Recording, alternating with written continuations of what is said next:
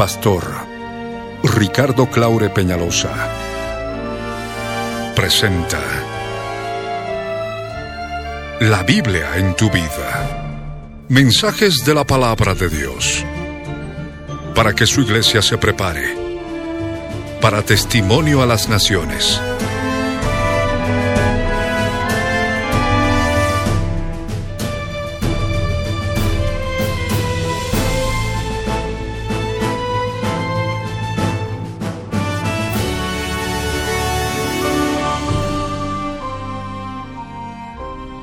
El mensaje de hoy titula Llena Bolivia de tu gloria. Heme aquí, envíame a mí, volumen 2. Está basado en el libro de Isaías capítulo 6 versos 1 al 8, Mateo capítulo 24 verso 14. Fue grabado en vivo el 21 de julio de 1996 en el ex cine ópera de la ciudad de Cochabamba, Bolivia, como parte de los tesoros de las cosas viejas, y el 13 de mayo de 2014 por las añadiduras y otros detalles, como parte de los tesoros de las cosas nuevas. No te vayas y escucha con atención.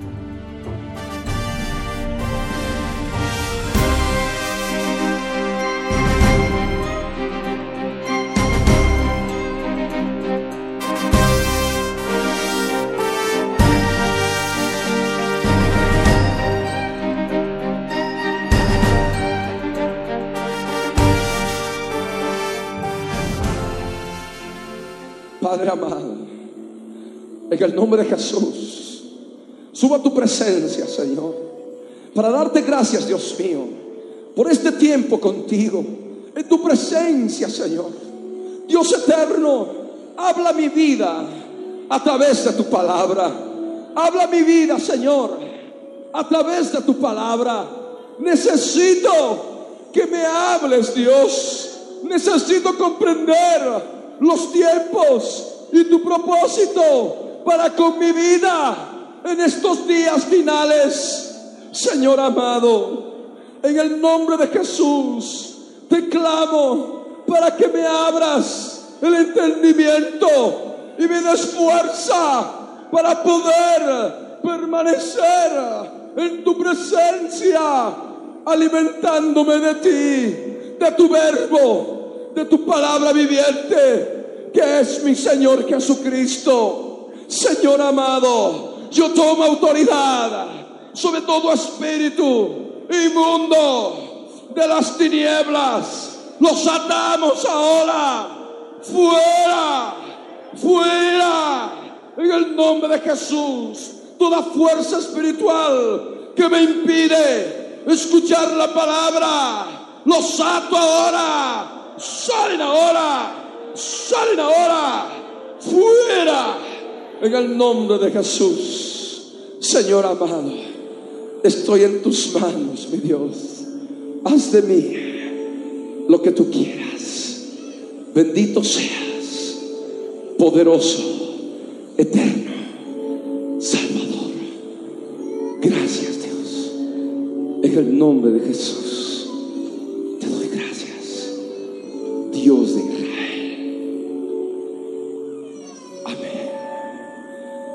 Como estás, agarra tu Biblia.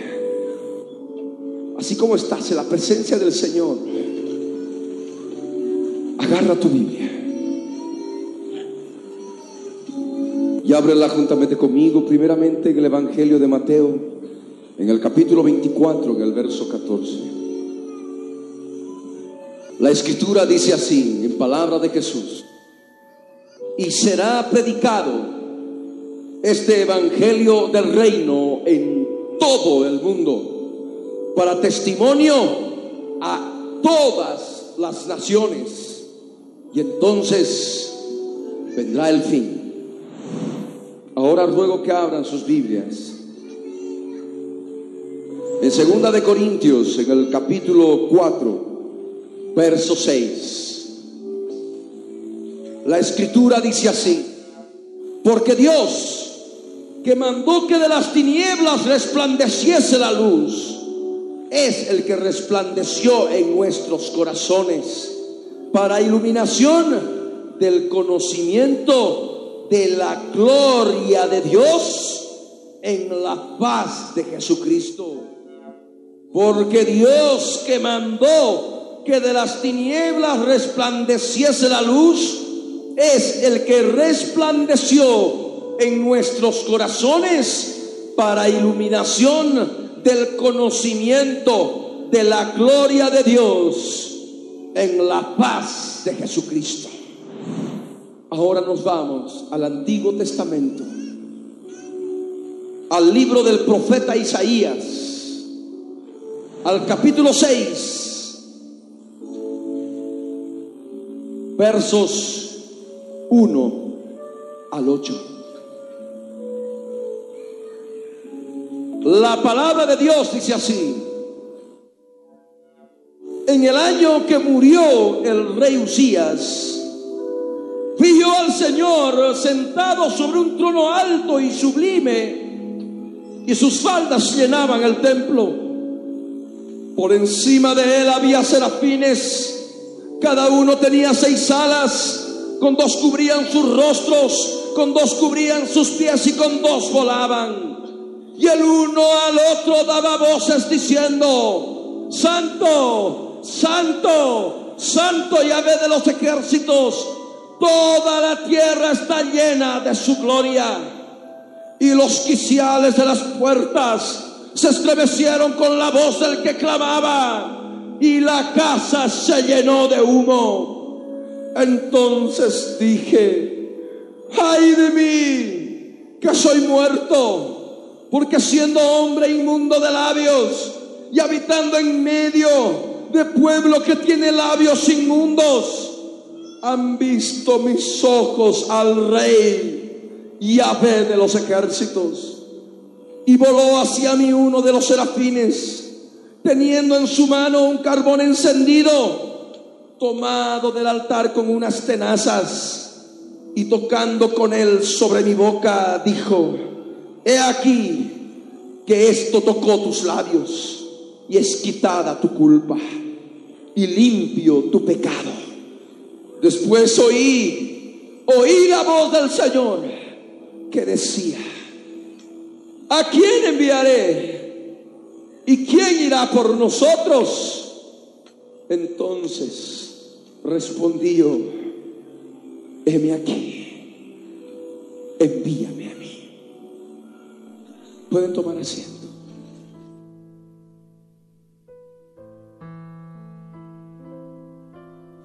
Jesús manifestó en forma clara y será predicado este evangelio del reino en todo el mundo para testimonio a todas las naciones y entonces vendrá el fin. Este evangelio del reino el Evangelio del reino celestial, el Evangelio del reino glorioso, del reino de la gloria del Dios viviente, está siendo predicado por todo el mundo para testimonio a todas las naciones.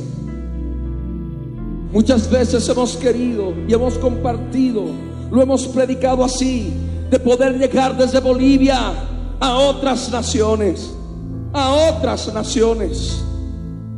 Pero no nos habíamos dado cuenta de que era necesario también, primeramente, llegar a toda nuestra nación.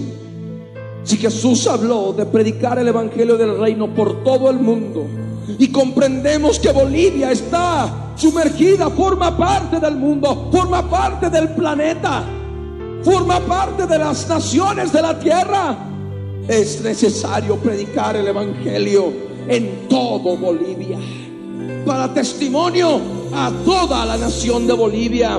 Y podemos hacer ahora una paráfrasis de este verso de Mateo 24, verso 14 y será predicado este evangelio del reino por todo Bolivia para testimonio a toda la nación de Bolivia. Y entonces vendrá el fin y del mismo modo siervos y siervas en cada nación, en cada lugar van a estar predicando a tiempo y fuera de tiempo en cada rincón de su nación En cada rincón de nuestra nación necesitamos llevar el Evangelio. Porque de otro modo no vendrá el fin. No vendrá aquel que dijo, yo soy el principio y el fin. Nosotros anhelamos que venga el fin, porque el fin tiene un nombre es Jesús de Nazaret. Nosotros anhelamos que Él venga pronto por su iglesia y para ello debemos predicar el Evangelio del Reino por todo Bolivia para testimonio a toda la nación de Bolivia. Y entonces vendrá Jesús, entonces vendrá el gran yo soy, entonces vendrá aquel que nos llamó, aleluya, aquel que nos llamó a ser iluminados con su luz admirable.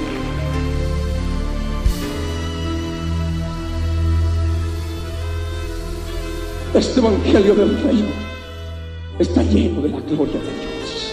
Este Evangelio del Reino está lleno de luz, lleno de luz que nos ilumina y nos da el conocimiento de la gloria de Dios, revelada, revelada en el de Jesucristo. Segunda de Corintios 4, verso 6. Nos dice claramente que Dios ha mandado que de las tinieblas resplandeciese la luz. Y Dios mismo es el que resplandeció en nuestros corazones para que seamos iluminados con el conocimiento de su gloria, con el conocimiento de la Shekinah de Dios revelada en el rostro de Jesucristo. El Evangelio del Reino ilumina con el conocimiento de la gloria de Dios en el rostro de Jesucristo, predicando el Evangelio del Reino por todo Bolivia. Bolivia ha de ser iluminada con la gloria de Dios, con la gloria del Dios eterno, con la Shekinah de Dios en el rostro de Jesús de Nazaret. Tenemos que llevarles la vivencia plena de Jesús que está vivo, mediante el cual se revela la gloria de Dios, la gloria del Dios eterno, la gloria del Dios viviente. El Evangelio del reino está lleno de su gloria. El reino está lleno de la gloria del Rey de Reyes y Señor de Señores, Jesús de Nazaret este Evangelio tiene que ser predicado hasta el último rincón de Bolivia, hasta el último cantón, hasta la última vía, hasta la última aldea. Tienen que ser iluminados con el conocimiento de la gloria de Dios revelada en Jesucristo. No podemos pensar de con nuestra vida, nuestra familia, o nuestra ciudad se ha logrado el propósito de Dios. Jesús fue claro. Todo. Utilizó el término todo. Y será predicado este evangelio del reino por todo el mundo. Y el mundo está formado por muchas naciones, entre ellas Bolivia. Todo Bolivia tiene que escuchar el Evangelio del Reino. Y estamos nosotros, tú, formando parte de esta gran comisión, formando parte de esta realidad profética que ya empezamos a vivir, que ya vivimos en estos días finales. Estamos en el tiempo profético de Dios en Cristo Jesús en que se nos abren las puertas y se dan todas las posibilidades para llevar el Evangelio por toda la nación de Bolivia. Para testimonio, para testimonio de toda la nación. Para que esta nación sea iluminada con el conocimiento de su gloria, para que esta nación sea iluminada con el conocimiento de Jesucristo. Bolivia está en tinieblas, Bolivia está en oscuridad y ahora el Dios viviente ha mandado que en Bolivia resplandezca la luz en medio de las tinieblas a través de la predicación del Evangelio del Reino. Y tú eres parte. Tú eres parte de lo que el Señor quiere hacer nuestras vidas en este tiempo. Aquí en la escritura, en el libro del profeta Isaías, en el capítulo 6, nos habla de una visión del llamamiento de Isaías. Nos dice claramente que en el año en que murió el rey Usías, Isaías tuvo una visión y vio al Señor sentado en un trono alto y sublime y sus faldas llenaban el templo. Ese templo construido por Salomón en los días del Antiguo Testamento. Un templo que era pastuoso, estaba adornado y estaba lleno de oro, brillaba, brillaba cuando el sol le daba en determinado ángulo por el oro que tenía ese, ese templo figura y sombra de la gloria de Dios. Esta palabra del libro de Isaías tiene un significado espiritual profundo para nuestras vidas, para tu vida. Porque es necesario que permitas que el Señor use tu alma, use tu cuerpo y use tu espíritu en estos días finales para poder cumplir con esa comisión que el Señor nos ha mandado de poder predicar, de predicar el Evangelio del Reino por toda Bolivia, para testimonio a toda la nación de Bolivia. ¿Qué es necesario comprender?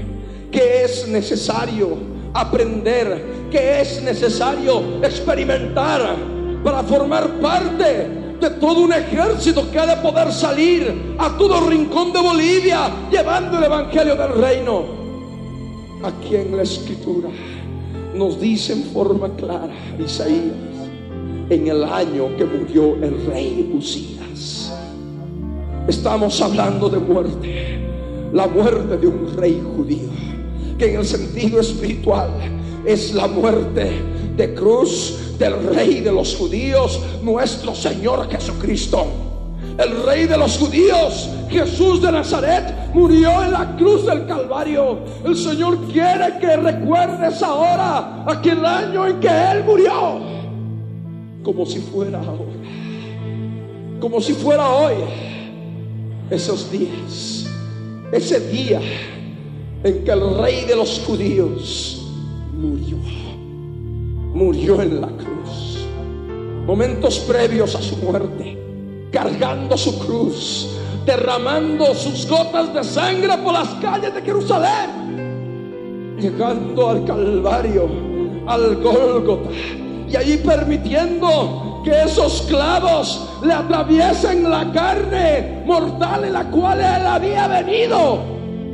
renunciando a su dignidad como Dios, viniendo como un hombre viniendo en forma de hombre, como un hombre normal, como cualquiera de nosotros, en una carne mortal. Y permitió que le clavaran, que le clavaran esos clavos en las muñecas, donde se une el cúbito con el radio ahí en las manos, sufrió el dolor, varón de dolores, despreciado entre todas las personas, y ahí estaba derramando esa sangre, esa sangre que nos da la vida, esa sangre que nos limpia de todo pecado. Ahí estaban los pies, los pies que también fueron clavados unieron los dos pies y con ese clavo más grande clavaron los pies en la cruz, clavaron la carne del cordero en la cruz del Calvario. Ahí estaba el Salvador, ahí estaba el Rey de Reyes, ahí estaba el Rey de los judíos, muriendo por los pecados de la humanidad, muriendo por tus pecados, muriendo por mis pecados, muriendo por los pecados de todos. Ahí estaba muriendo el rey. Ahí estaba crucificando la carne mortal, el rey de los judíos. Es necesario que disiernas que la muerte del rey de los judíos, la muerte de cruz del rey de los judíos, es figura y sombra de la muerte de cruz espiritual que debes dar a tus obras de la carne. La carne de Jesús la carne mortal crucificada, atravesada por los clavos, es figura y sombra de lo que tú debes hacer en tu vida espiritual si quieres ser llamado por el Dios viviente. Isaías fue llamado. Isaías recordó el año de la muerte del rey. Y del mismo modo ahora, el Señor quiere usar tu vida. Pero para ello es necesario que comprendas lo que es la muerte del rey de los judíos y de qué modo vas a poder aplicarla, de qué modo vas a poder experimentar esa muerte de cruz espiritual, crucificando tus obras de la carne.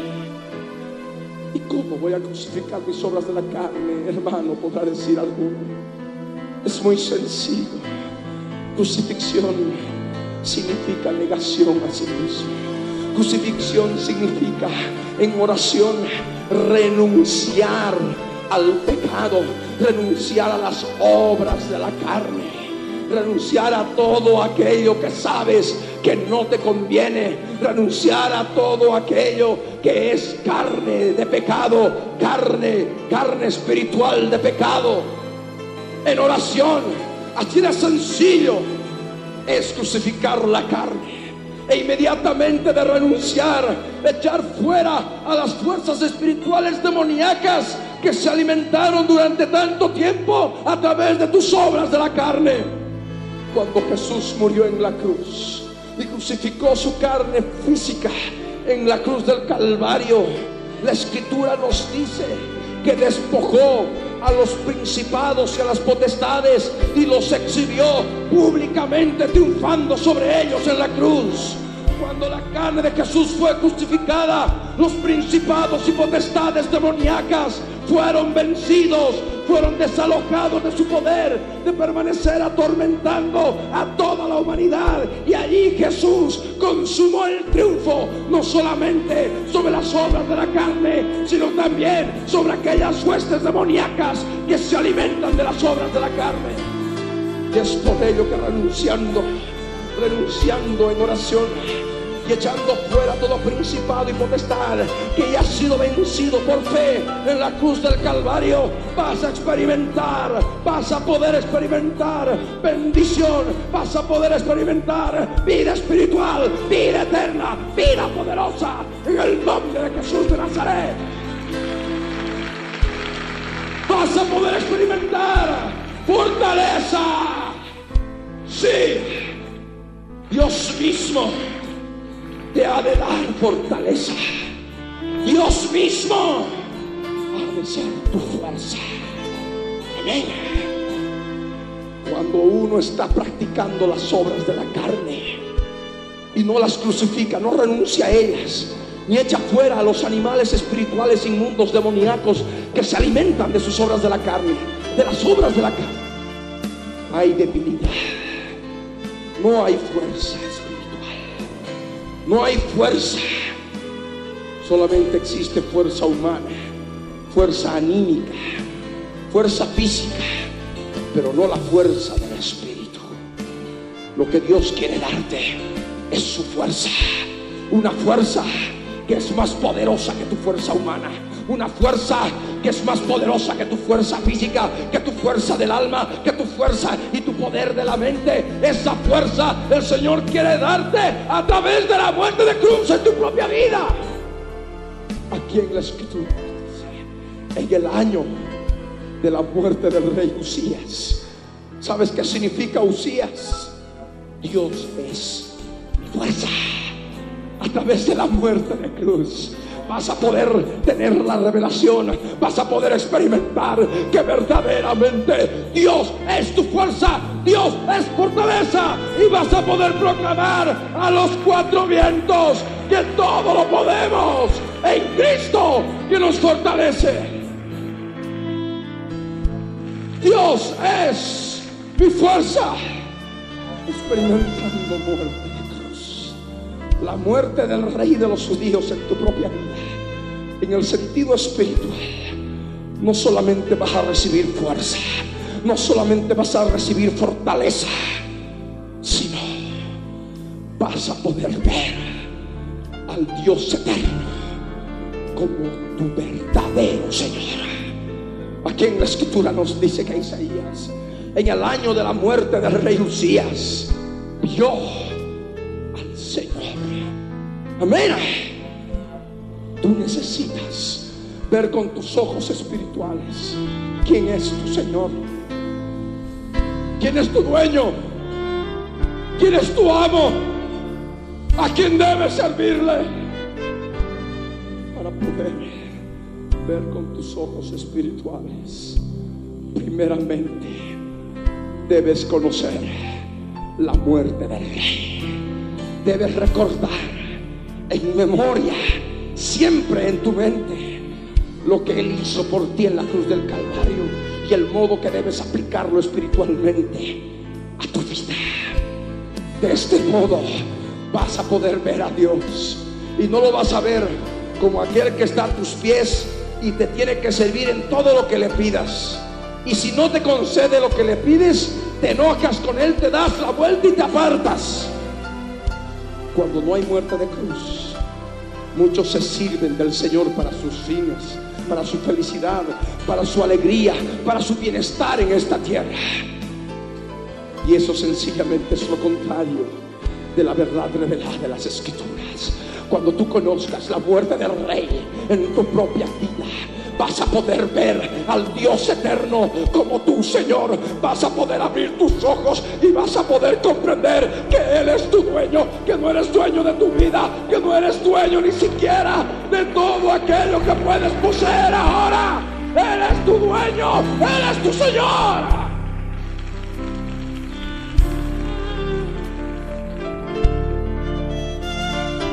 al Señor, dice Isaías, sentado, sentado sobre un trono alto y sublime, participando en tu propia vida de la muerte del rey de los judíos. Vas a poder ver al Señor como tu Señor, sentado en su trono. Para muchos, el Señor está sentado en su trono, pero abajo de uno. Señor, dame esto. Si no, frente a frente. Ahí uno se postra y está ahí el trono. Y uno le está hablando. Señor, dame. Señor, yo quiero esto. Señor, si no me das, me voy a ir. Señor, si no me cumples, me voy a enojar. Señor, si no haces esto, yo no voy a creer más en ti. Dame una prueba de que tú eres verdadero. Te he conocido, pero ahora cumplime esto. Chantajes al Señor. El Dios viviente quiere hacerte comprender que ese trono en el cual estás sentado no está abajo de ti, no está ni siquiera a tu nivel. Aquí en la escritura nos dice que su trono es un trono alto Ahí es donde estás sentado. Y esto te enseña que tú debes humillarte, tú debes comprender que Él es más grande, Él es el Altísimo, Él es el Todopoderoso. Tú no eres nada, tú eres siervo, tú eres sierva, tú no puedes exigir nada a tu Señor. Abre tus ojos para ver al Señor sentado sobre un trono alto.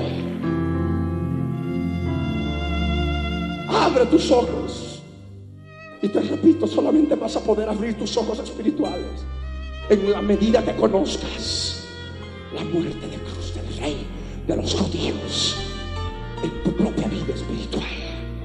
De otro modo, no vas a poder tener esta revelación.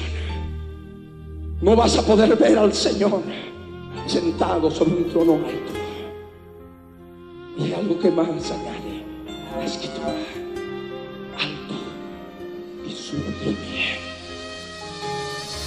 si no pasas por la muerte, por la muerte de cruz, por la muerte del rey de los judíos, no vas a poder conocer el trono de la gracia para alcanzar oportuno socorro.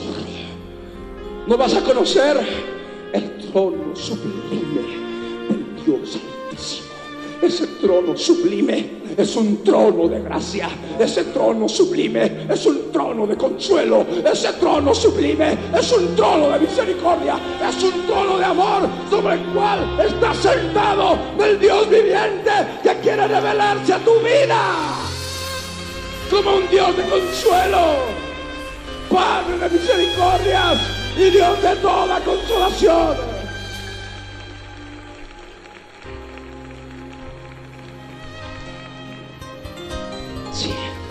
Un trono alto y sublime.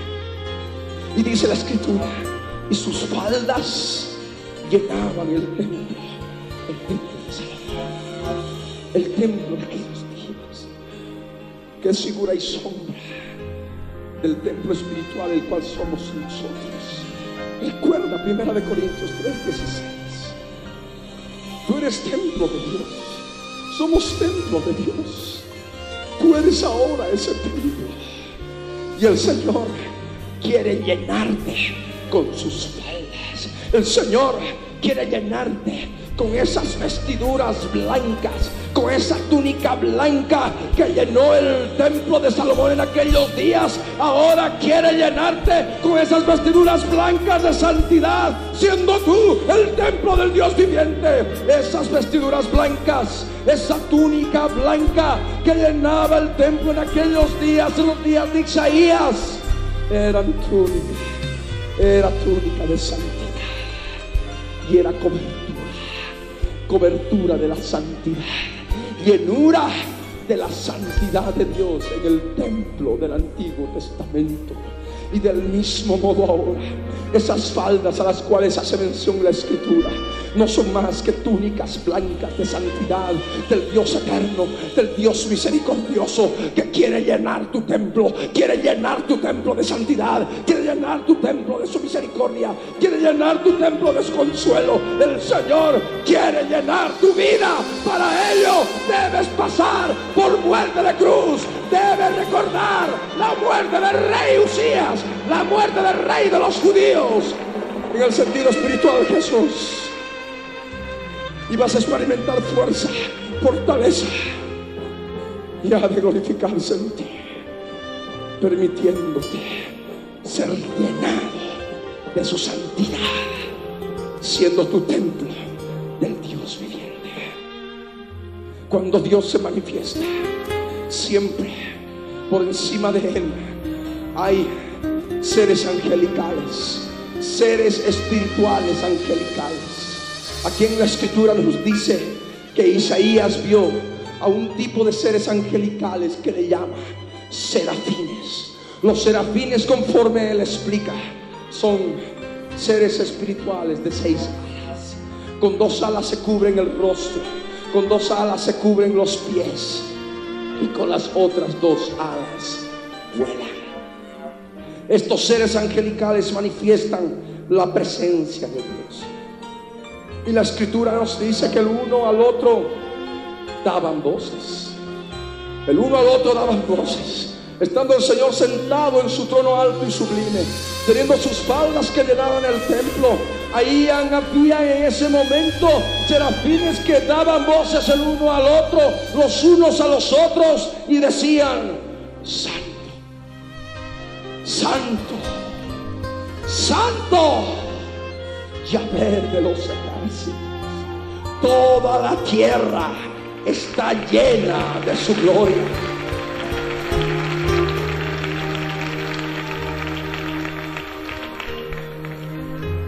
Estos seres angelicales, estos espíritus, porque los ángeles son espíritus, adoran al Señor en su trono alto y sublime. Y recuerda, que la parte más profunda de tu ser, tú tienes tu espíritu y tienes que adorar a Dios en espíritu y en verdad. Si los espíritus angelicales le adoran, ¿cuánto más tú vas a poder adorarle a Dios con tu espíritu? Los seres angelicales, con pleno conocimiento de la santidad de Dios, le dicen, santo, santo, santo. Y esto es lo que el Señor quiere que comprendas. Solamente a través de tu espíritu puedes adorarle. Y en tu espíritu es el único lugar donde puedes recibir revelación del Espíritu Santo de Dios, que conoce las cosas más profundas de Dios y de su santidad. Esa santidad tiene que ser revelada en tu interior.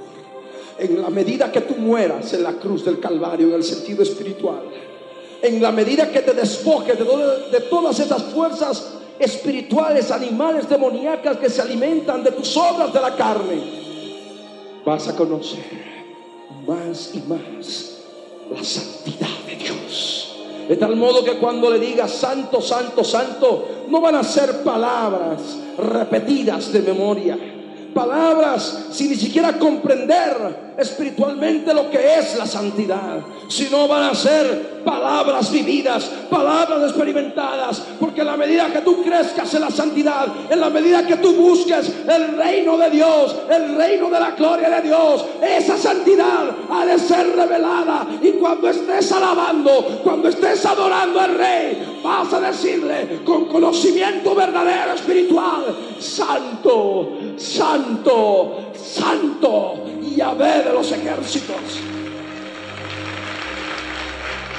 Cada día, a la medida que tú mueras, esa palabra de tener un significado más profundo, un significado más completo en tu vida integral, en tu vida espiritual de lo que es la santidad de Dios.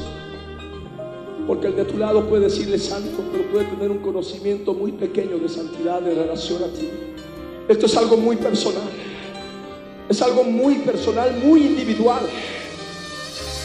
Y esta palabra es para ti. Tú necesitas buscar más del Señor, más, más y más en. Y la medida que lo busques y pases por muerte de cruz y te despojes de principados y potestades que te atormentan y triunfes sobre ellos en la cruz, vas a conocer cada día más y más la santidad de Dios. Y vas a poder cantarle, vas a poder alabarle y vas a poder decirle, santo, santo, santo, con verdadera comprensión espiritual. No hay otro detalle. Yo soy el que soy de los ejércitos. Añaden los serafines. Yahvé de los ejércitos. Yahvé significa yo soy el que soy, ¿verdad? Y es el gran yo soy, el Jesús de Nazaret. Y sucede que Él tiene ejércitos. Comprende. Ahí está la revelación. No solamente de su santidad, sino también que el Dios viviente, al cual tú conoces, Él tiene ejércitos. Y es necesario que comprendas que tú eres parte de esos ejércitos para conquistar Bolivia para poder predicar la palabra por toda la nación.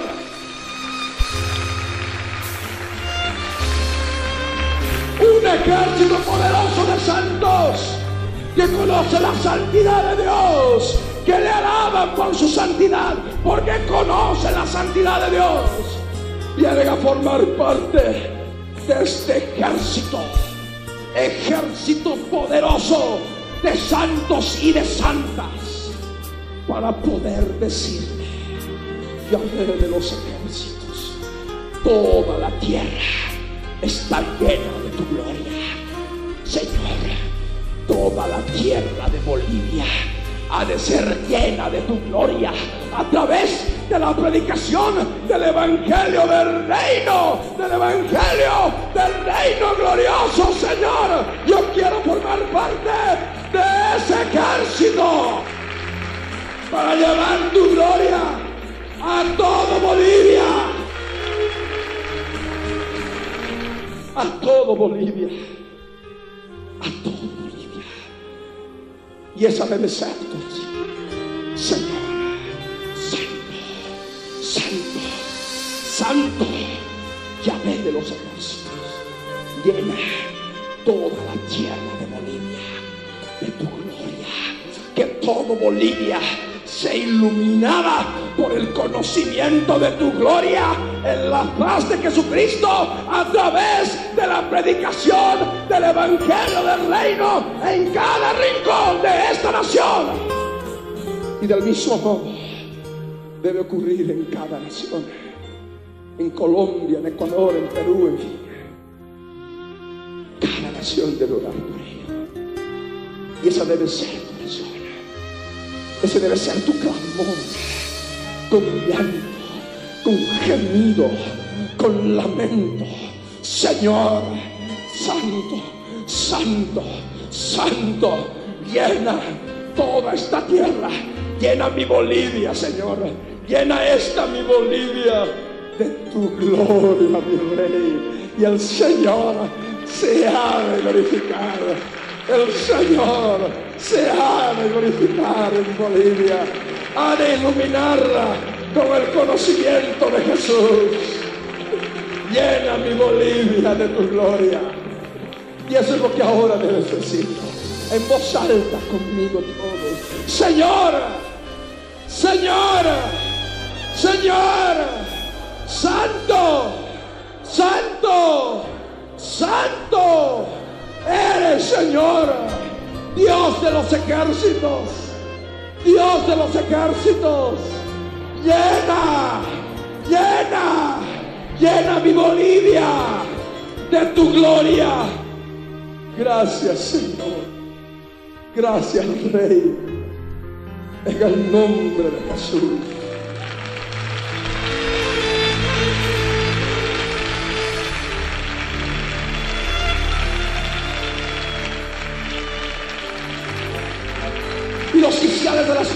Estremecieron con la voz del que clamaba. Y la casa se llenó de humo. Cuando estaban los serafines alabando y glorificando al Dios viviente, manifestando de que llena está toda la tierra de su gloria, se estremecieron las puertas del templo. Se estremecieron las puertas del templo con la voz del que clamaba. Y eso es lo que está ocurriendo en muchas vidas. Se están estremeciendo los quiciales de las puertas, las bisagras de las puertas. Están ahí en tu templo, ahí en tu vida, reconociendo que tú eres el templo de Dios. Hay algo que está siendo estremecido y son esas puertas que te han estado comunicando con el mundo. Ahí están, tienen que permanecer cerradas. Esas puertas del templo tienen que permanecer cerradas. El Dios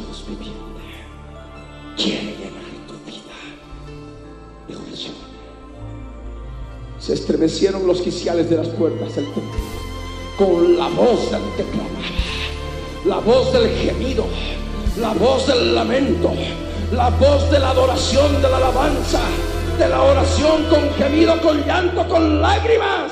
Es lo que produce estremecimiento de las puertas del templo. Y eso es lo que debes buscar. Tus puertas internas que te comunican con el mundo, ahí reconociendo que tú eres templo de Dios, se estremezcan. Se estremezcan y permitas que tu templo, tu casa, el lugar santo, el lugar santísimo, tu alma, tu espíritu, se llene de Sí. Necesitas que tu casa sea llenada de humo. Necesitas que tu casa sea llenada. Apocalipsis 8, verso 4 nos dice que el humo del incienso son las oraciones de los santos. Necesitas llenar tu casa de oración. Ya necesitas ahora llenar tu casa, la casa del Dios viviente, tu propia vida de humo, que es la oración. Esto necesitas comprenderlo. Necesitas comprenderlo. Y vivirlo. No solamente está en experimentar la muerte del Rey de los judíos en tu vida. No solamente es experimentar la fuerza y fortaleza de Jesús, la fuerza de Dios. No solamente es comprender que Él es tu Señor, tu dueño, tu amo. No solamente es comprender que Él está sentado en un trono alto y sublime, misericordioso y de gracia. No solamente es comprender que estás bajo la cobertura de la santidad que te llena siendo tu templo de Dios, sino también que tú necesitas comprender que tu casa debe llenarse de humo, debe llenarse de oración, porque recuerda, tú eres el ejército, tú eres parte del ejército de los santos, el ejército de los santos le dice, santo, santo, santo, en la medida que fluye la oración en tu interior, vas a llenar la casa de humo, las puertas se van a estremecer por la voz del que clama, por la voz del clamor tuyo en tu vida. Y vas a poder comprender, ahí sí, lo que es la inmundicia. Cuando la casa se llena de humo, cuando las puertas de tu templo se estremezcan, con la voz del clamor, con la voz del quebrantamiento, con la voz de oración, de clamor, de alabanza y de adoración, recién vas a comprender lo que es la muerte completa y la inmundicia. Vas a poder comprender la situación terrible que se encuentra el ser humano en estado mortal, un cuerpo mortal. Isaías cuando la casa se llenó de humo, cuando se estremecieron las bisagras de las puertas del templo. Isaías recibió la revelación y confesó. Y tuvo miedo, tuvo temor reverente, pudo comprender la situación penosa que tenía en su vida. estaba con inmundicia en sus.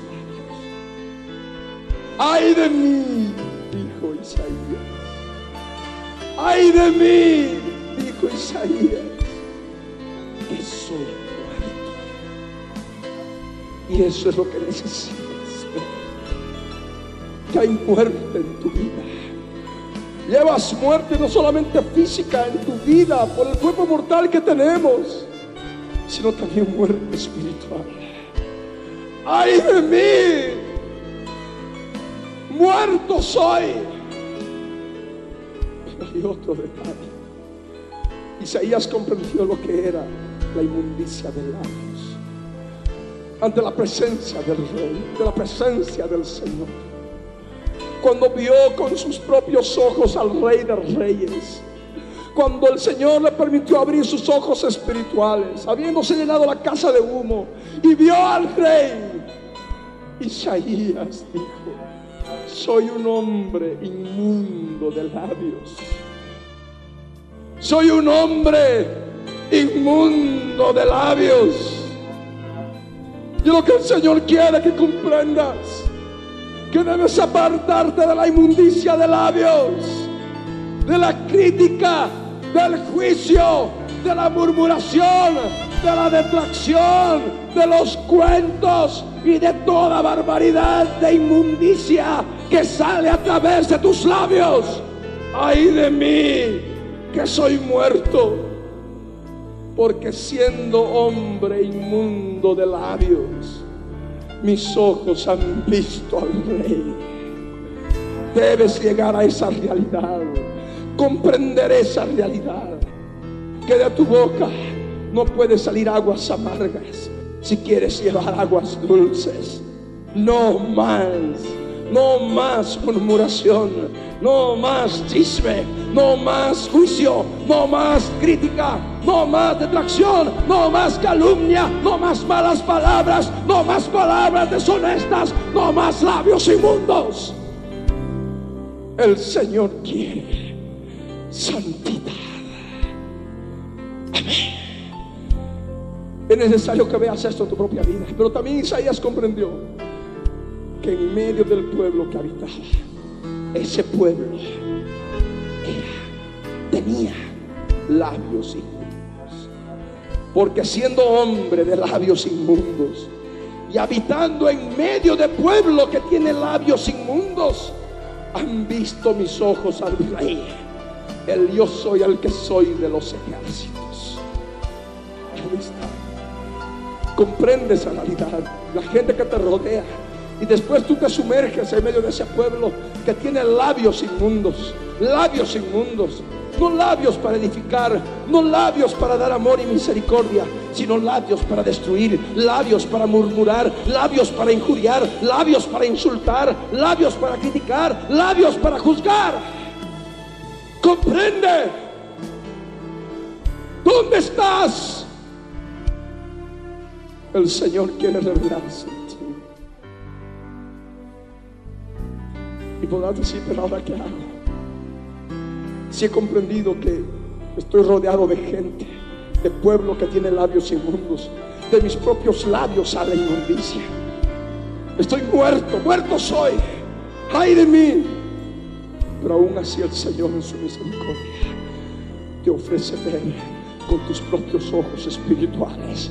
La presencia de su santidad, la presencia del Rey, no para que sigas en la inmundicia, sino para darte a conocer la santidad de labios que tú necesitas para llevar su palabra, para predicar su palabra. Y voló uno de los serafines hacia Isaías y llevaba en la mano una tenaza y en la tenaza un carbón encendido que había tomado del altar de oro allí en el templo. Y en ese momento el serafín le llevó ese carbón encendido a los labios de Isaías. En este momento hay muchos carbones encendidos, muchos carbones encendidos del altar de oro del templo del cielo. Ese altar está encendido con el fuego del Espíritu Santo. Esos carbones están encendidos por el fuego del Espíritu Santo. Están incendiados con la sangre del Cordero que limpia de todo pecado. Aleluya. Llena, Señor. Llena, Padre. Aleluya. Sí, esos carbones encendidos están listos para ti. Están listos para ti están listos para tocar tus labios. Están listos para tocar tu boca. Ya no más boca de inmundicia. Ya no más boca de murmuración, ni de chisme, ni de crítica, ni de juicio. Ya no más boca de difamación, ni de calumnia. Ya no más boca de detracción. Ya no más boca del ocuparse de la vida de otros. No más boca inmunda boca santa para predicar palabra pura de Dios. Para ello están los carbones encendidos. Ahí están ahora, lo creemos. Miles de serafines en sus hogares, a través de la televisión, a través de la radio, para todos aquellos que están tomando este mensaje, para los que están en este lugar, están por tocar sus bocas. Están por tocar sus bocas. Isaías, la boca de Isaías fue tocada por el carbón encendido. Ahí está también tu boca. Ahí está también tu boca. Y esos carbones encendidos en el reino del Espíritu, listos para tocar y tocando con el carbón encendido sobre mi boca, dijo, he aquí que esto tocó tus labios y es quitar tu culpa y limpio tu pecado. Es quitar tu culpa. Ya no más condenación, ya no más vivir bajo esa autocondenación. El enemigo quiere tenerte ahí sin perdón, autocondenado. Quiere tenerte ahí como una piltrafa, no. Ahora hay un carbón encendido que no solamente ha de tocar tu boca para limpiar tu boca, sino también tiene el poder para quitar tu culpa, sino también tiene el poder para limpiar tu pecado. La sangre de Cristo limpia todo pecado. El carbón encendido está encendido por la sangre caliente, la sangre que abulle del Cordero de Dios, que quita el pecado del mundo. Ahí está. Esa sangre me quiere limpiar tu pecado. limpiarte, limpiarte, limpiar tu pecado. El Señor quiere quitar tu culpa. No más condenación, no. Tú tienes que venir a formar parte del ejército de los santos, de los ejércitos del Dios Todopoderoso. Y está la voz de Dios. Después dice Isaías, oí, oí la voz del Señor. Aquellos que tienen oídos, oigan para oír lo que el Espíritu Santo de Dios ahora te está permitiendo escuchar. Es la voz del Señor, no es mi voz, es la voz del Dios viviente, es la voz de tu dueño, es la voz de tu amo que retumba en tu interior. Y esa voz, es el mismo verbo, es el mismo Jesús, pregunta, pregunta, pregunta esa voz que es el verbo, el verbo del Dios viviente. Jesús de Nazaret pregunta, ¿a quién enviaré? ¿A quién enviaré? ¿Y quién irá por nosotros? ¿A quién enviaré dónde? Hemos hablado de Bolivia. Bolivia tiene nueve departamentos. Cada departamento tiene una capital de departamento. Cada departamento de Bolivia tiene determinado número de provincias. Cada provincia tiene su capital. Y capital de primera y de segunda y de tercera sección. Así está dividida políticamente nuestra nación. Y aquí nosotros ahora comprendemos que Cochabamba necesita escuchar el Evangelio, necesita escuchar la palabra del Dios viviente. Y por eso está la voz, esa voz que retumba, esa voz del que clama, esa voz del Dios Todopoderoso, esa voz del Verbo, esa voz de Jesús de Nazaret. Y viene la pregunta, ¿a quién enviaré? ¿Quién irá por nosotros? ¿Qué es lo que, lo que contestó Isaías? Isaías respondió, heme aquí, envíame a mí. ¿Cuántos ahora pueden decirle, heme aquí, envíame a mí? Aquellos que levantan su mano, pónganse de pie.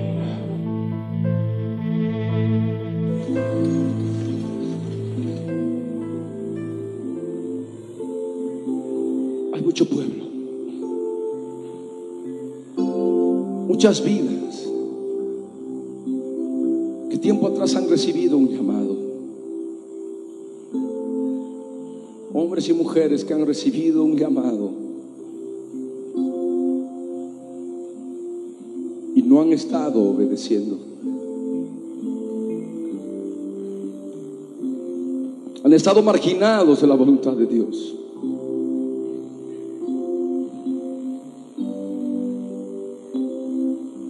En este tiempo muchas vidas van a ser llamadas a tiempo completo. Señor con todo su poder y de una forma sobrenatural les va a guiar a dejarlo todo para cumplir adelante el ministerio encomendado. Vidas quebradas por el Espíritu de Dios, siempre y cuando se lo permitan, van a ser utilizadas por Él en este tiempo glorioso en que el Señor, el Señor nos demanda conquistar toda nuestra nación. Y esta obra tiene su objetivo, no solamente quedarnos en un lugarcito y aleluya, gloria a Dios y predicar palabra bonita y todos edificarnos. No. Bolivia tiene que ser tomada. Bolivia tiene que ser conquistada. Bolivia tiene que ser llena de la gloria de Dios, revelada por el Espíritu Santo. El Señor quiere obrar ahora. no solamente es Cochabamba, la ciudad, no solamente es La Paz, la ciudad escogida por el Señor, sino también pueblos y aldeas necesitan escuchar su palabra. ¿Dónde estabas tú en todo este tiempo? Queriendo dejar de lado el llamado que el Señor te había hecho. ¿Dónde estabas tú cuando hay tantas vidas heridas que necesitan de consuelo, que necesitan de misericordia, que necesitan de su palabra? ¿Dónde has estado tú? Mas ahora hay carbones encendidos que quieren tocar tus labios. Hay carbones encendidos que quieren limpiar tu culpa y tu pecado y quieren darte la bendición sobrenatural de servir al creador del universo, al creador del cielo y de la tierra. Ahora es el momento. Amado Señor, heme aquí, envíame a mí. Quiero llevar tu palabra. Quiero formar parte de los equipos evangelísticos. Participar. Si no puedo en la predicación, en la oración intercesora, en la alabanza. Señor, usa mi vida. Heme aquí. Heme aquí. Envíame a mí. Señor, quiero servirte. Señor, quiero llevar vida, vida a través de tu palabra. Gracias, Señor. Gracias, Padre. En el nombre de Jesús, te exaltamos,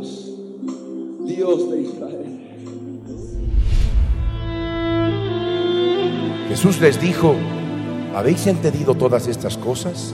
Ellos respondieron, sí, Señor.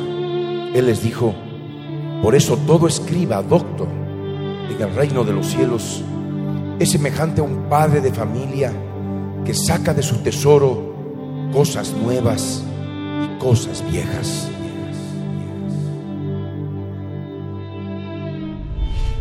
Cada auditorio se escucha grandes voces, truenos y relámpagos que anuncian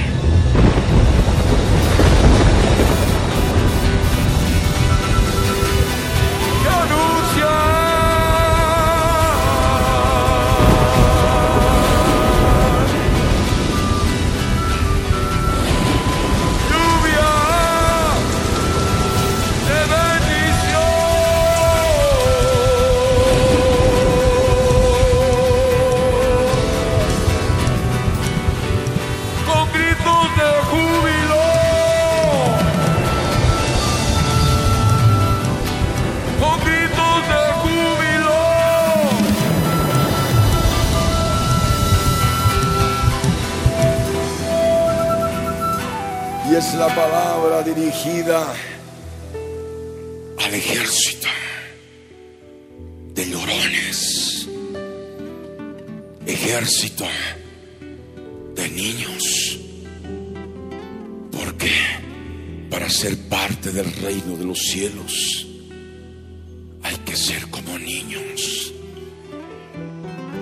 ¿Cuántos son niños? ¿Cuántos son como niños? Y es la palabra. En santidad y en justicia debemos servir a nuestro Dios delante de Él todos nuestros días. Y tú, niño, profeta del Altísimo, serás. ¿Cuántos son profetas del Altísimo? ¿Cuántos son voceros del Altísimo? Grande campamento, levanten voces de júbilo.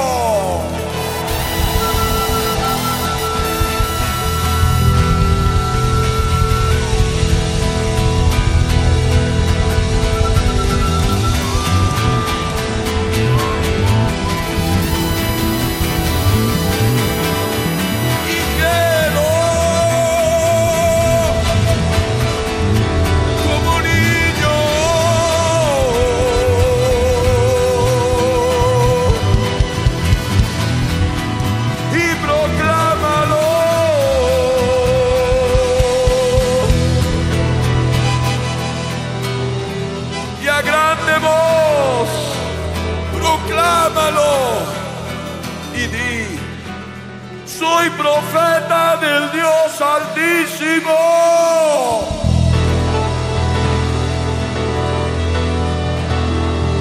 Más fuerte.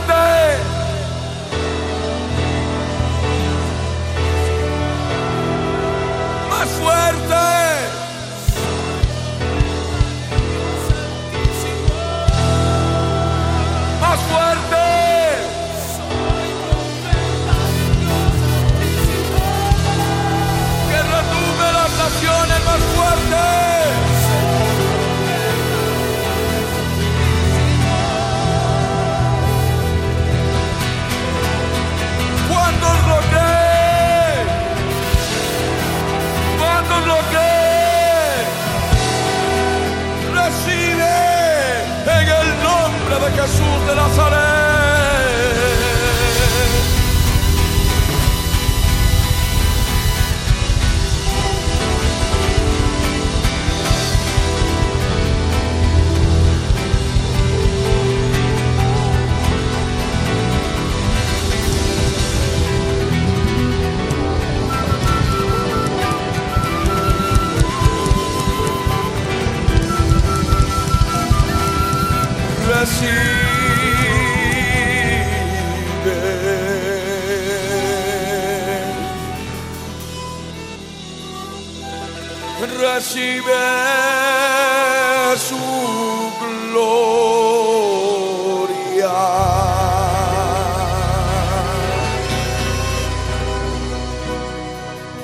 She.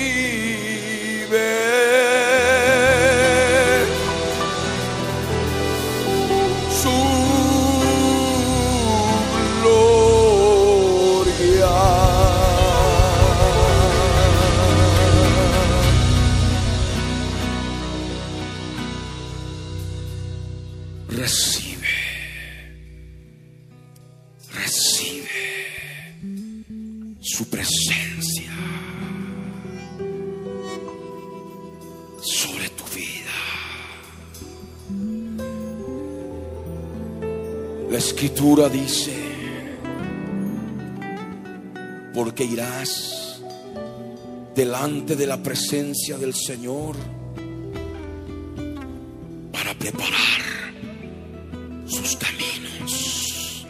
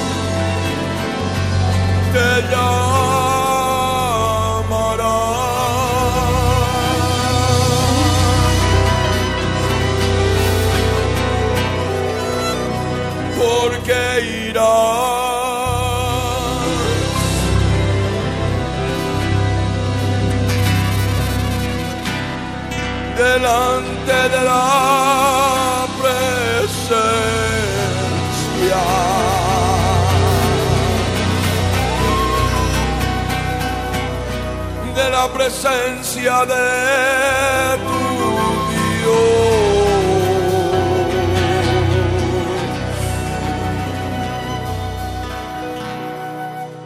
Dios, de tu Señor,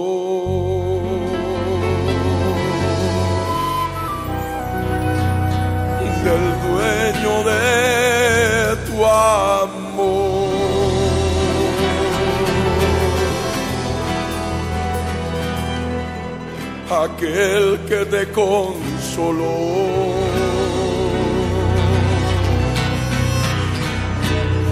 Aquel que te llamó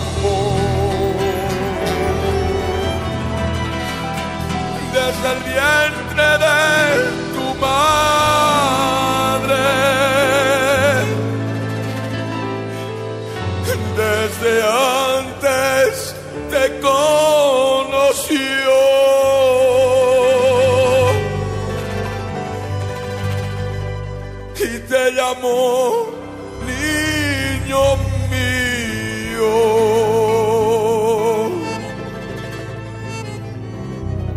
profeta serás llamado.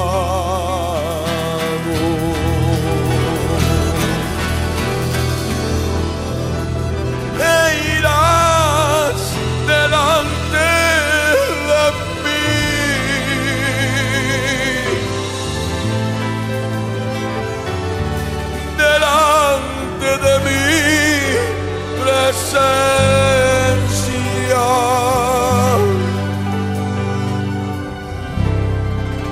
Preparando mis caminos.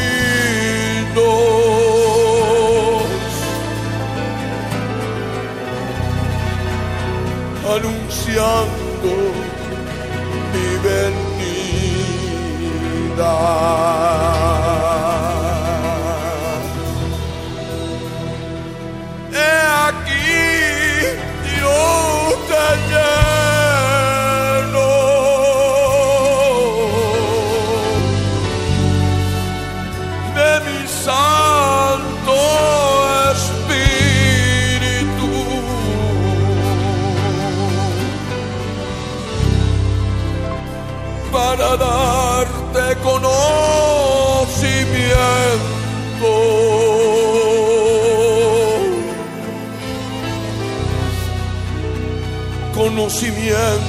De vida eterna.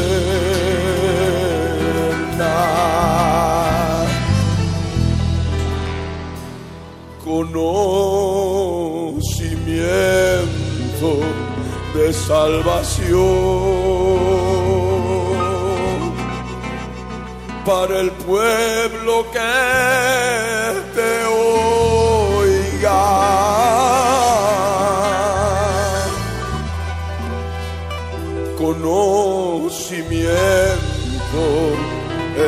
verdad para que todos me reconozcan.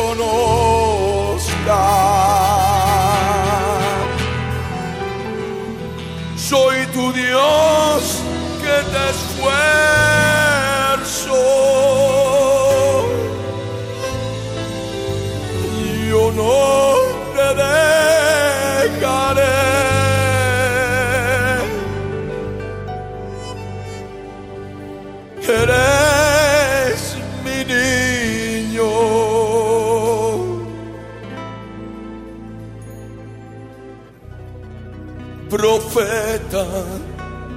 del Altísimo.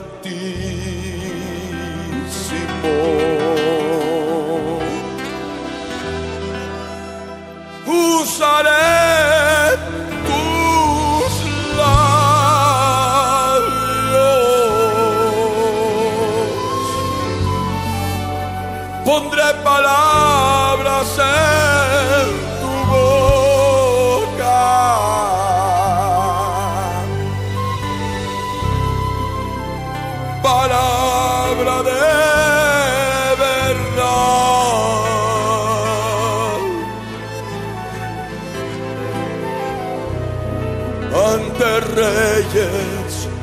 y gobernantes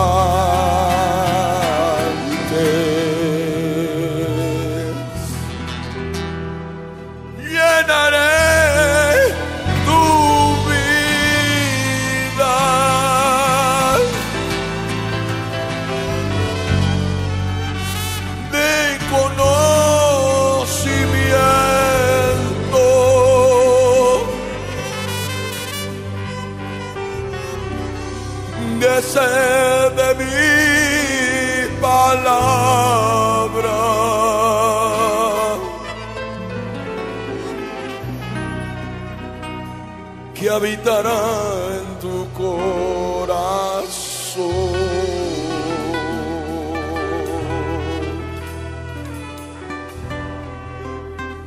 Levanta tus manos, por favor.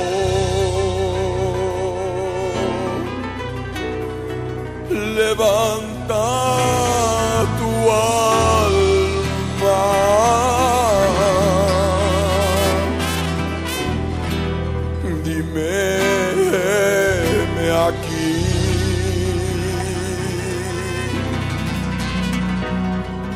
como lo hizo Isaías,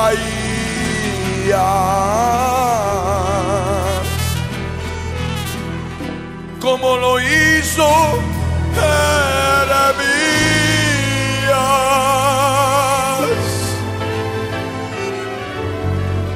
como lo hicieron todos mis siervos.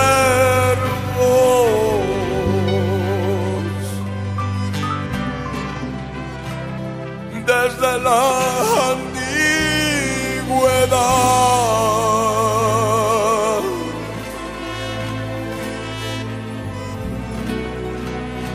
Me sirvieron como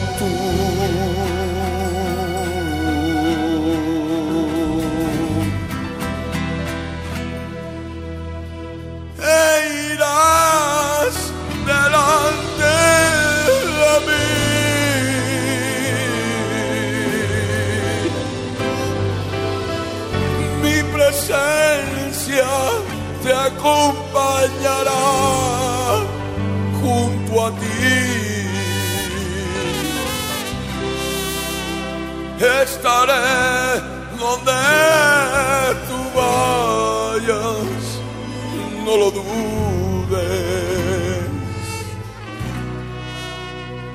Siempre estaré.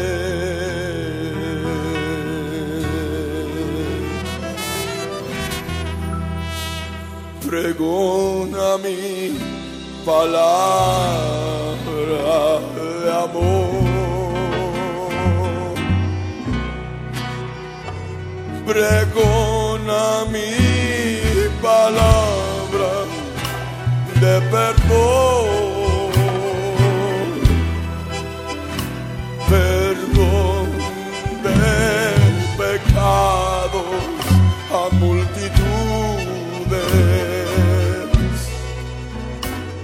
Través de tu vida, si tú quieres.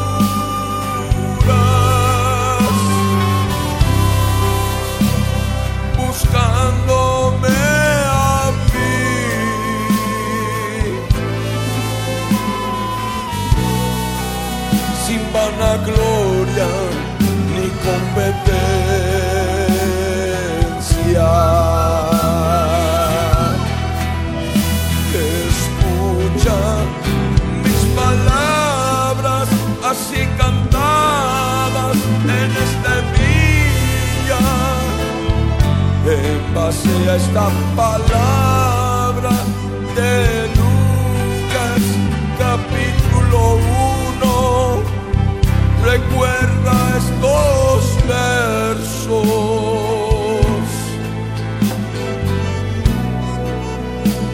Estos versos que ya leíste.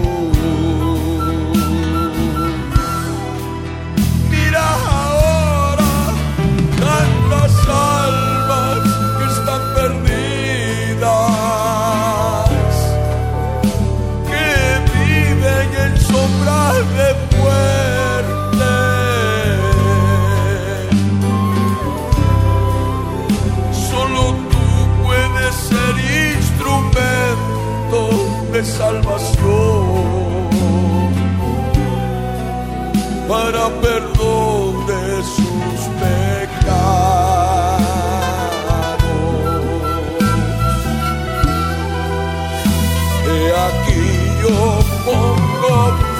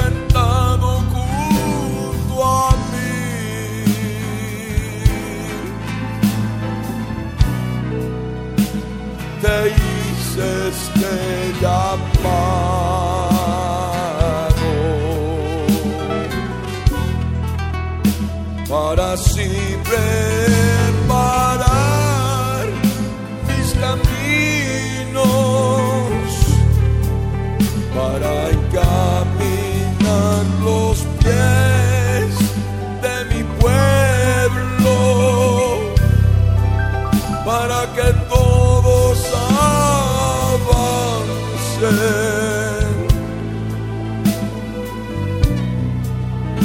no se pierdan ni retrocedan.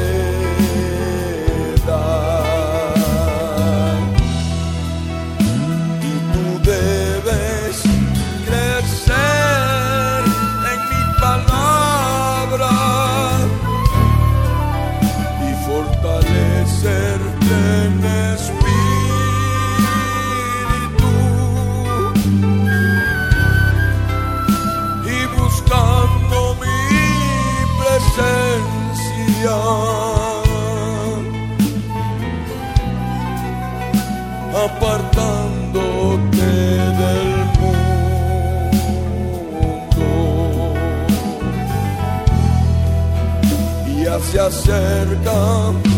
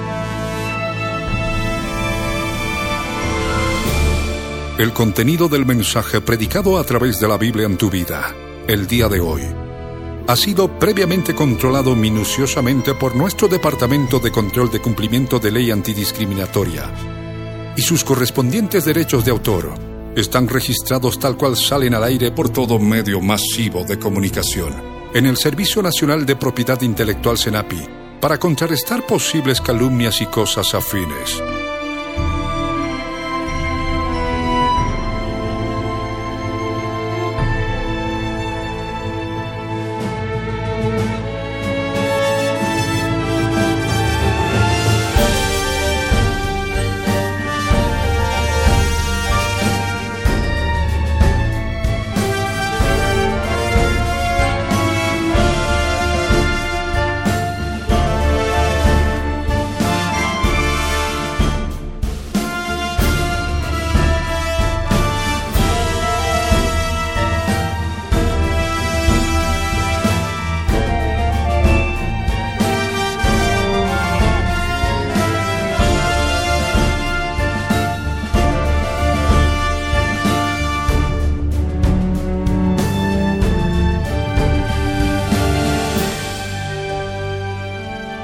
El pastor Ricardo Claure Peñalosa presentó La Biblia en tu vida. Mensajes de la palabra de Dios para que su iglesia se prepare para testimonio a las naciones.